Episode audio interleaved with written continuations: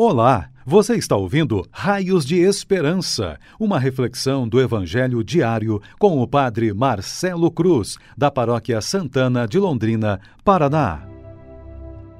Estimados irmãos e irmãs, hoje, quarta-feira, vamos ouvir e refletir sobre o Evangelho de Lucas, capítulo 11, versículos de 1 a 4.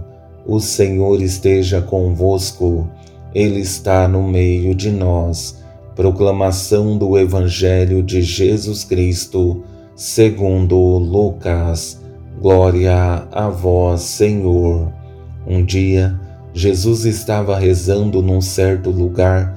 Quando terminou, um de seus discípulos pediu-lhe: Senhor, ensina-nos a rezar, como também João ensinou a seus discípulos.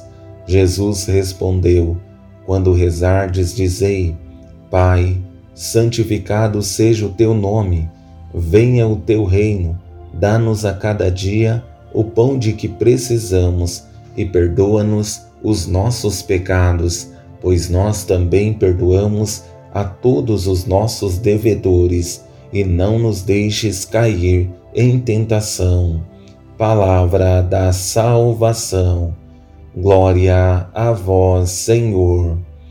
Estimados irmãos e irmãs, muitas vezes não entendemos o que significa a oração que fazemos e o compromisso que assumimos por meio dela, mas a partir do momento que nos colocamos em oração, queremos ser dóceis à vontade divina. E nem sempre a vontade de Deus é a mesma vontade que temos, porém, uma coisa é certa: se deixamos que a vontade de Deus seja a prioridade, não corremos o risco de ter prejuízos, porque Deus sempre quer o melhor para nós, e se fazemos o que Ele nos pede, certamente tudo de bom acontecerá conosco. Diante da experiência que o Evangelho nos apresenta, percebemos a mais bela oração que podemos encontrar.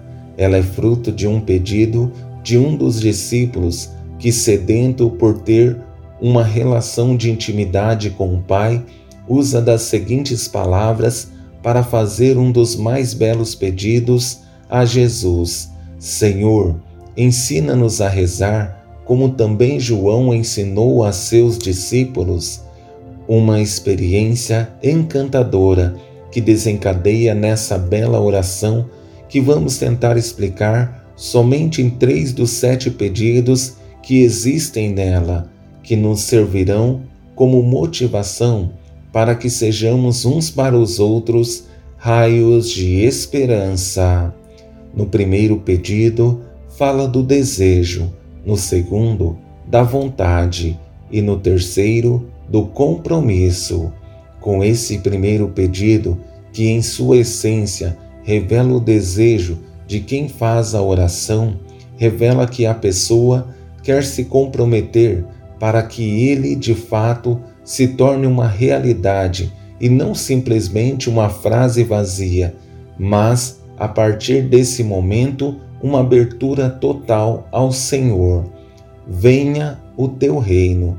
Quando pedimos em nossa oração para que o reino de Deus aconteça é justamente porque o nosso coração está aberto e nós também estamos dóceis para que ele seja uma realidade em nosso meio. Não queremos esperar o um mundo novo prometido por Jesus, mas esperamos que esse reino possa acontecer aqui e agora, e no que depender de nós, faremos a nossa parte.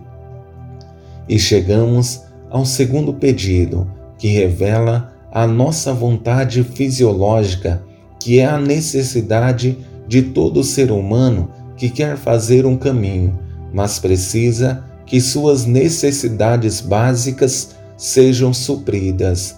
Dá-nos a cada dia o pão de que precisamos.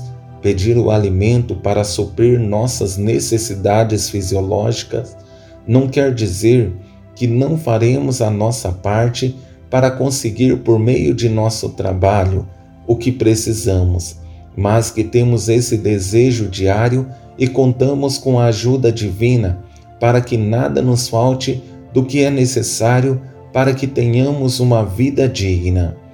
E chegamos à parte mais bonita e mais exigente dessa oração, porque nesse pedido está presente também o compromisso que gera comprometimento com Deus e com nossos irmãos.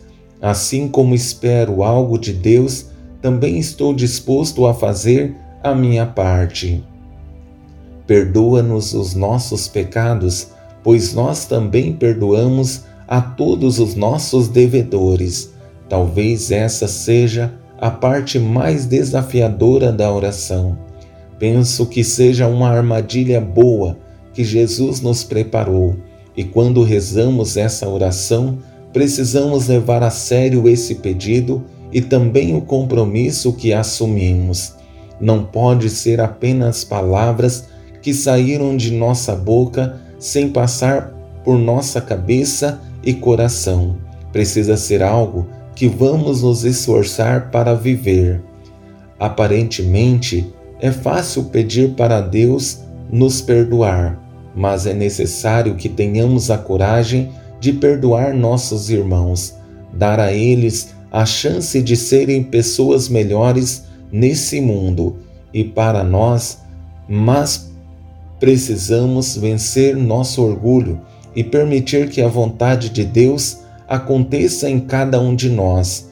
A grande esperança é que através dessa oração tenhamos a coragem de dar passos em nossa caminhada de fé.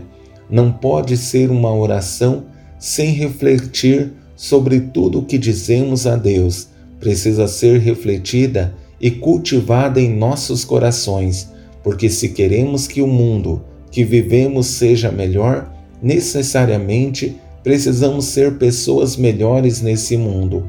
E mais que falar da fé que professamos, precisamos ter a coragem de testemunhá-la por meio de nossas atitudes. Louvado seja nosso Senhor Jesus Cristo, para sempre seja louvado. O Senhor esteja convosco, Ele está no meio de nós. Abençoe-vos, Deus Todo-Poderoso, Pai, Filho e Espírito Santo. Amém. Você ouviu o Raios de Esperança, uma reflexão do Evangelho diário com o Padre Marcelo Cruz, da Paróquia Santana de Londrina, Paraná. Se esta mensagem lhe fez bem hoje, compartilhe com seus amigos.